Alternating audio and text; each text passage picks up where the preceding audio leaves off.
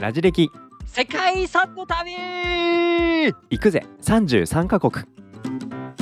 この番組はラジ歴の2人が現在登録されている世界文化遺産を国ごとに紹介する番組です。世界遺産の魅力とその歴史的意義とともに紹介します。まあほとんどの世界遺産リートンもソッシーも行ったことも見たこともないんだけどね。はい。ということで我々はアメリカからメキシコに移動してきましたと。いうことで、まあメキシコのねうん。場所っていうのは皆さんご存知だと思うんですよ。まあね。アメリカうのん。すぐ下、はい。南にあるということなんですけども、はい。意外とねはい。メキシコってそのでっかいアメリカの下にあるし、しかもちょっと細くくね曲がっているうん。中南米の、はい。なんていうんでしょうかね。あの、はい。腰はい。というか、うん。なんかそういうところにあるので細くうん。ちっちゃく見えるかもしれないんですけど、はいそう実はねこのメキシコ実は世界で面積ランキング第13位。13位ということでうん。でかいんですよ。そうなんですよ。で面積にして190万の平方キロメートルなので日本がね37万。八まあ、約37万8はい、だから万なんで、5倍6倍ぐらいあるみたいなそんなイメージ。結構大きいですよね。なんはい。だからサウジアラビアがそれよりちょっと大きいぐらいなんで、そうですね。サウジアラビアと同じぐらいなんだ。うん。って思うと、はい。メキシコのでかさというものをねね。再認識していただけると思うんですがはい。今回そのでかいメキシコうん。から3つご紹介するということではい。しかもこの3つがね全部別文明の遺跡という。歴史も実はメキいシコのや土地にはーうん。あ長い歴史があるんです、そういうことですね。うん、うん、我々ついついねはい。メキシコって聞くと、はい。スペインが植民地にしてからうん。のメキシコっていうのをイメージしちゃいがちなんですが、はい。まあ、古代文明好きな人はねマヤ文明うん、聞いたことあるとあ思う、りますありますだ今回紹介するのはそのマヤ文明、はい。スペインに滅ぼされたマヤ文明とかアステカ文明うん。だけじゃなく、さらに？そのさらに前。何の文明かもよく分かってない。おお古代文明、うん。テオティワカンからちょっと話をね始めていきたいと思うんですが、はい。このテオティワカン、うん。神々のいた場所お集まる場所。という名前がついているはい。メキシコシテはいィから、まあメキシコの首都ですな、メキシコシティ。うん。こちらから北東50キロ。うん。あ意外と近いですね。意外とね近い、うん。まああのー東京から見たらね、50キロっつったらまあ、えーうん。藤沢？うん。小田原、はい。その辺ぐらいだな。まあまあまあ。うん。まああのそんなに遠くないけど、うん。あって。僕もね実はうん。あんまり世界遺産行ったことない私はいなんですけど、今日紹介するメキシコの世界遺産は、うん。全部本当に行ったことあります。なんとなんとな思い出メキシコは行ったことあって、うん。このテオティワカンもね、非常に覚えてますね。うん。バス乗って行ったんですけれども、はい。あのー何がすごいって、はい。ピラミッドがあるんですよ。ピラミッド。ピラミッドって聞くとメキシコってあんまりイメージ湧かないですけどここにもあるんですね。あるんだよ。めピラミッドっていうとね、どうしても僕たちエジプトのピラミッドを想像するんですが、はい。この中南米、メキシコもピラミッド文明です、えー、ピラミッドがうん。ここ今ねテオティワカンでも紹介するピラミッド出てくるんですけど、は他にもねピラミッドあったりするんですが、なんとなんとピラミッドだらけ。だらけ。ここねなんとね600えー、ぐらい。そんなあるんだ。このテオティワカンにはあると。うん。でた一番でかいのが太陽のピラミッドはい。っていう名前ついてるんですけど、ここを僕登ったんですけど、えー？はい。確かにねすごい。高さ65メートル結構ありますね。うんうん、うん、結構傾斜も急で降りるときすごい怖かった。確かに怖そう。うん。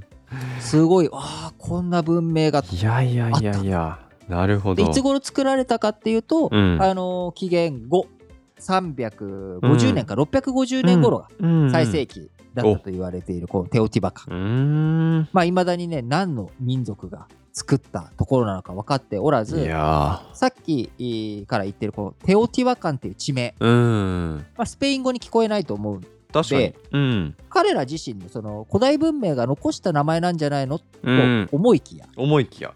違うんですか？彼らこのテオティワカンが滅んだ後にうん。滅亡しちゃうんですよ。はいはいはい。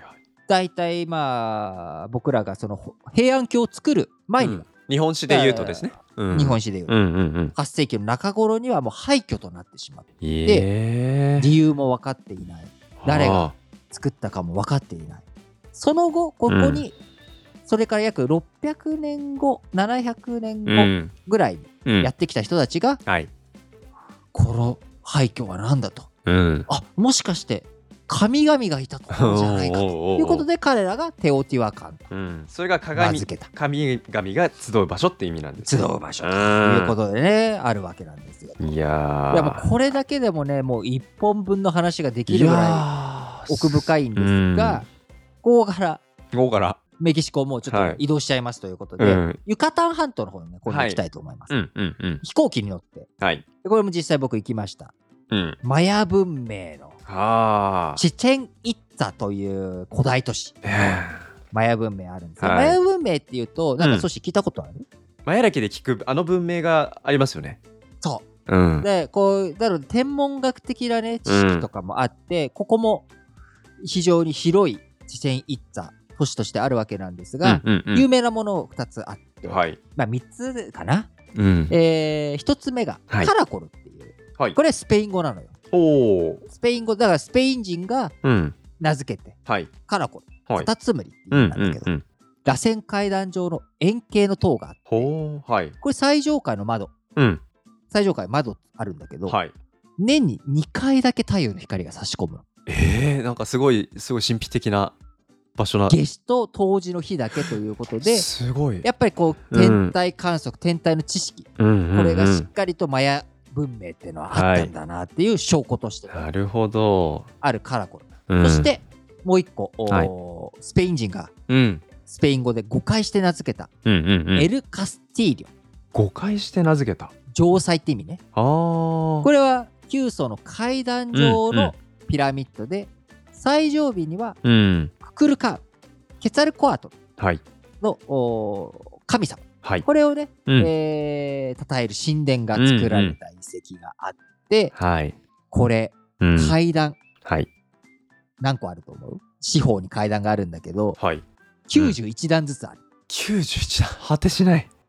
91×4 は、あれ？364 4に最上部の1段これ最後1段全部まとめるとえ365段でうわ2年を表現し、ーうん、うん、さらに周囲にははい。52の浮き彫りがあるんだって。え52週だね。ウィ,、ークじゃないですか？ウィークうーということで。マジす、か？えーもううん。52ウィークとも言えるし、すごい。52年を一周期としたマヤ歴のあ表したもののとも。やばい心がちょっとワクワクしてきた。で、さっきさ、うんカラコルって、はい夏至と冬至の日だけ太陽の光差し込むって言ったじゃん。言。ってましたね。カラコルの方は。うん。今度、じゃあ夏至と冬至以外にさ、うん。太陽暦太陽でさ、重要なタイミングっていつよ？春分と秋分？今度、こっちのエル・カスティーリョの方には、うん。春分と秋分の日だけ。うん。傾斜横45度の階段にうん。さっき言ったはい。ククルカン、はケツァルコアトルの神様、これねヘビなんだけど、あうんうんうん。ジグザグのヘビのような影が春分と秋分の日だけうん。できるということで、えー、すっげえ、このマヤ文明のうね、ん、かっこいいですね。天文に対する意識、うん。これね前ねイギリスのところでもさ、うん。あのー古代文明のストーンヘンジのところでも、うん。やっぱりその夏至とか冬至とか、うん。春分とか秋分とかその太陽の動きっていうのがはい。古代文明にすごい大きな影響というか、彼ら自身が理解をしていたってういうん。のが節々に出てくるけれども、うん。この中南米のマヤ文明にもそれが出てくるということで、カラコルとエル・カスティーリョっていうのが非常に有名なものとしてあります。そしてもう一つ、はい。チェチェン・イッツァに関しては、サッカーをやっていたっていうね、この話がはい面白くて、はいはい手を使わずにうん。天然のゴムでできたボールをうん。使って球技場でいろんな戦、はい。い争いをしていたと。うん。いうのがあってこのレリーフにはへ片方のチームが首を切られて生贄とされている様子が書かれているレリーフが残ってるんですあーうんうん。けどこれこはい。のサッカーをはい。戦争の代理行為でやっていたんじゃないかうーんで首切られてる方ってはい。勝った方負けた方？負けた方ってことじゃないですか？というふうに最初思われていたんだけれどうんもうんうん。よくよくいろいろ調べてみるとはい。勝った側がうんうん。こうね負けた側が斬首されたんじゃなくてうん。勝った側がうん。太陽神に捧げられるっていうへー。うん。勝者が首切られてるんじゃないかっていうふうにいろいろね 説がまたマヤ文明の方もいそうないろろとんですね。調べられているということうんでこちらもねまあはいいろいろうん。調査がうん。進展していけば進展していくほどいろいろとまた分かってくることもあるかもしれませんけれども、うん。この2つがやっぱり古代文明。としてねま、あのさっき言ったねメキシコシティから50キロのテオティバカン。マヤトルテカ文明のはいチチェン・イッツァ、ユカタン半島、まあ保養地であるカンクンなんかも近いんですけどね、チチェン・イッツァ、うん。この2つはぜひメキシコに行かれた時には見ていただきたいなとうん思います、はい。で最後にもう一つ、うん。えー紹介したい歴史遺産としてこれはねメキシコの中心都市はい首都であるメキシコシティ、はい。ここを最後紹介して締めくくりたいと思うんですが、このメキシコシティという都市はですねはい。旧文明を全てある意味破壊した上に建てられたということである意味我々がね江戸うん。うん。を、なんていうか他の文明にうん。征服されて、はい。江戸文明全部が消えた上にうん。ニュー東京みたいな、うんうん。ジャン。パンシティを作られたっていう感じになるわけです。うん。えーアステカ帝国の都テノチトランというんですけどこれをね壊してはい。作られたその上に築かれた都市ということで、まあ、スペインの植民地はい。政策というかスペインとかポルトガルによる、えー中南米の植民地化はい。新大陸アメリカが植民地になっていく上で一番最初にね大々的な植民都市として作られたこのメキシコシティというのは、うん。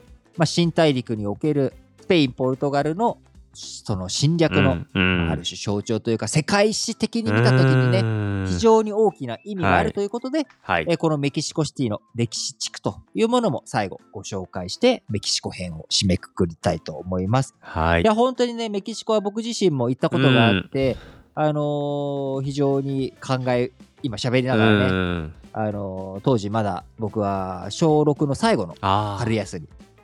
に行ったんだけどうん。あのー非常にすごい感銘というか、うん。感激をしたというのを覚えています。はい。やっぱ世界遺産だけじゃないですけどね、うんうんあのいろんな実際にものを見て感動するっていうことあるとはい思いますけれども、はい。あのーぜひメキシコ、なかなか日本からね、直行便も飛んでないのかな？日本から行こうとすると直行便で行くよりかはアメリカで経由した方が、うん。あの安かったりえーすると思うんですけどなかなか中南米行きづらいですがはい。Google Earth 使ったらねさっきソッシーもいちいち全部確認して、あすごいっすねこれって いや、すごい迫力ありました。えー Google Earth でも確認することができるので、ぜひ興味がある方ははいい。ただければと思います。はい。はい。ということで、メキシコ編ここまで。次はどこだ？ボリビアだ！